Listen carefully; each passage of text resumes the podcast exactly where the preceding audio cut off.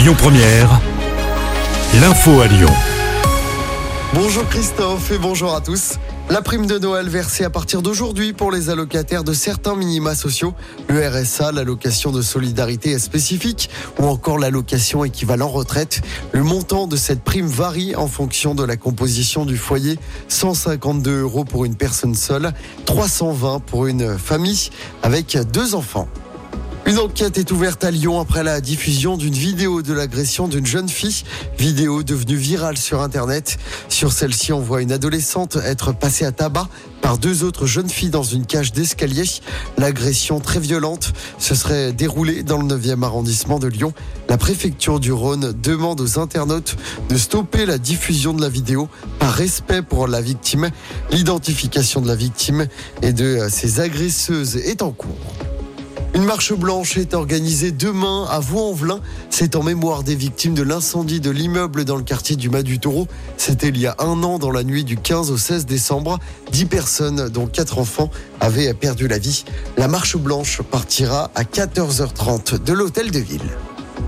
L'actualité locale, c'est aussi ce grave accident de la route près de Lyon hier. L'accident s'est produit dans l'après-midi à Fézin. C'était au niveau de la rue des Charrières. Une seule voiture était impliquée. Trois des quatre occupants ont été euh, grièvement blessés dans le choc.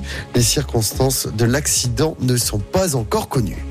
Et puis après neuf semaines de travaux de maintenance, réouverture du tunnel du Mont Blanc aujourd'hui. C'est le point de passage indispensable entre la France et l'Italie et il sera à nouveau praticable à partir de 16h tout à l'heure. Du sport, du basket et toujours pas de victoire à la LDLC Arena pour l'Asvel. Les Villeurbanais ont perdu hier soir face au Panathinaikos en Euroleague.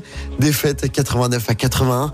Le club de Tony Parker est bon dernier avec l'Alba Berlin dans cette compétition européenne.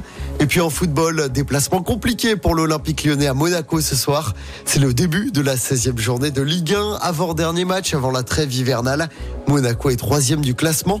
L'OL est dernier, mais l'OL reste euh, tout de même hein, sur une belle victoire 3-0 contre Toulouse le week-end dernier.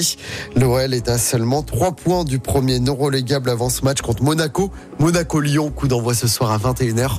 Match à suivre sur Prime Vidéo.